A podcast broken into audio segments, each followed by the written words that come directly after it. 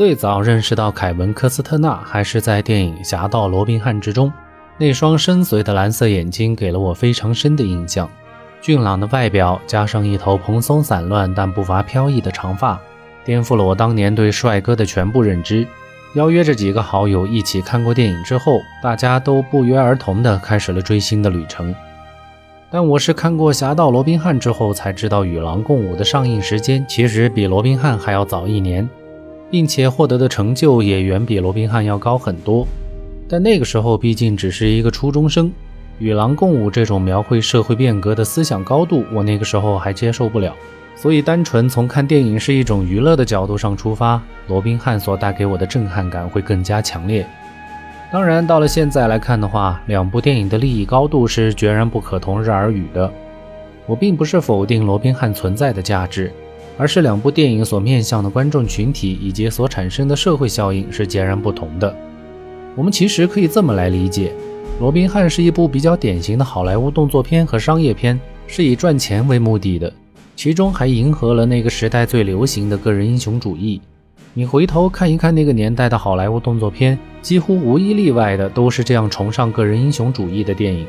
史泰龙的《第一滴血》系列，施瓦辛格的《真实谎言》都是代表作品。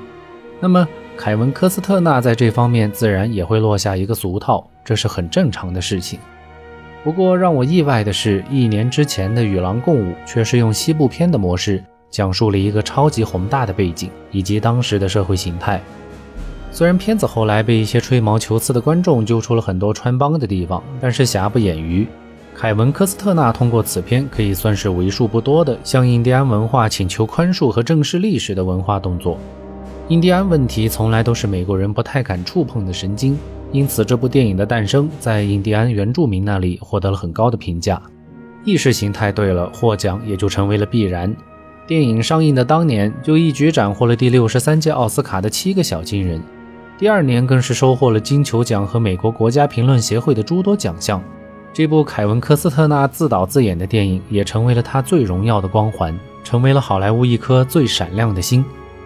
也许正是有了一九九零年的这部电影的骄人成就，所以次年的罗宾汉就拍得异常潇洒自如。虽然因为俗套并没有获得什么奖项，但作为一个成功的导演和演员的凯文·科斯特纳，在片子中却散发出了成熟男人最深邃的魅力，不仅迷倒了万千的女性，就连我们男同胞都无法抵挡那种炽热的魅力。好了，这期不能再谈罗宾汉了，罗宾汉我们会放到下一期专门来聊一聊。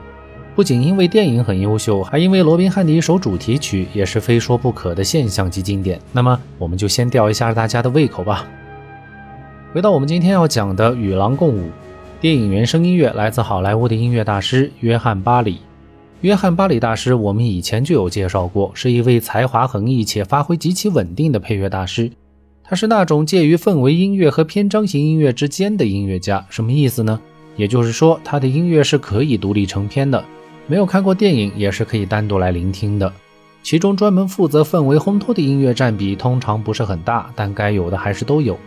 不过，约翰巴里的配乐风格在旋律上相对不是那么复杂，不像约翰威廉姆斯的古典气息那么强烈，很多曲子都有炫技的成分。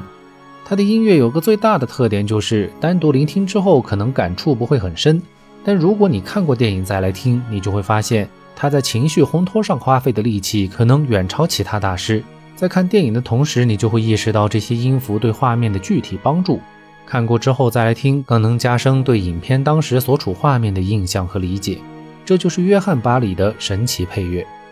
约翰·巴里通过为该片配乐，也在第六十三届奥斯卡之中获得了最佳配乐的小金人。当然，约翰·巴里从来都是拿奖拿到手软的类型，这个小金人的到手，充其量只能算作是锦上添花而已。那么，我们就正式进入今天的原声音乐之旅吧。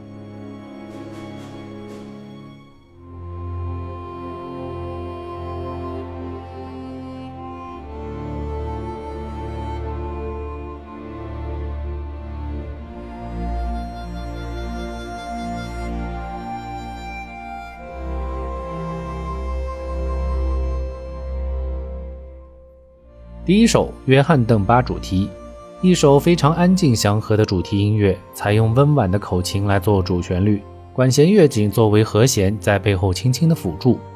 旋律上有些类似摇篮曲的风格，充满了对生活的向往和热情。邓巴在片中是一个军人，主题曲本应该刚健有力才对，如此编写主要还是为了凸显他重获新生之后对这个世界有了全新的认识，所以还是非常恰当的。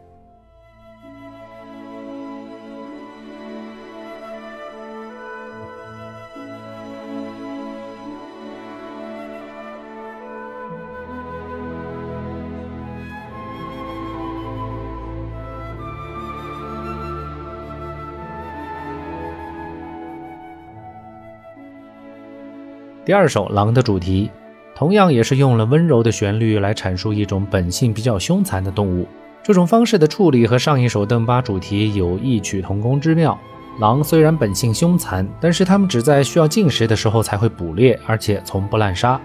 在这首曲子里，狼的这种性格也对与世无争的印第安人和思想开放发生转变的约翰·邓巴做了强烈的隐喻。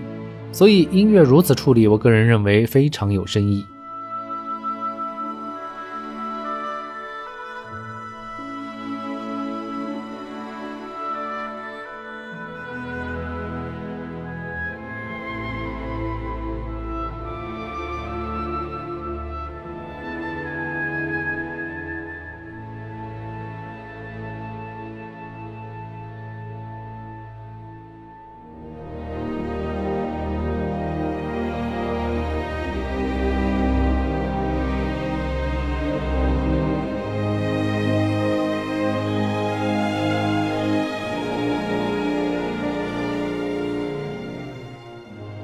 第三首片尾曲，管弦乐版本的邓巴主题和狼主题的一个组合。一般来说，这种类型的曲子就是我的最爱，可能也会是作者的最爱吧。因为这种曲子通常都是片中最优美旋律的一个集合体，而且在编曲上会更加豪华。在这首曲子之中，我们也确实听到了满编制的邓巴主题，相比起之前口琴的版本，豪华了许多，也厚实了许多。之前的恬静安逸变成了雄心壮志一般的存在。这种变化又何尝不是主角邓巴在电影剧情结束之后对未来的一个预期呢？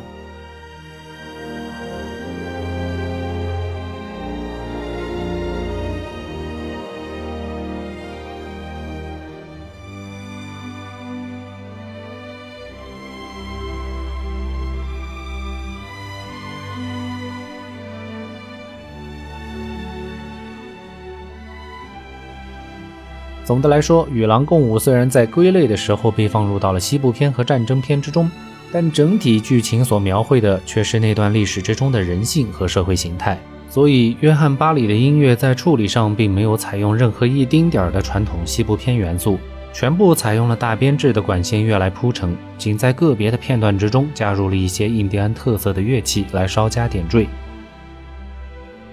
时光荏苒，一眨眼的功夫，这部对我来说仍然记忆犹新的电影，竟然已经是三十年前的作品了。但伟大的作品从来不曾被时代所淘汰，反而会像好酒一样越陈越香。好了，今天我们就先聊到这儿吧。我是老郭，喜欢我节目的朋友记得点点关注，给节目点赞评论，也是我做出更好作品的动力。谢谢大家，我们下期见。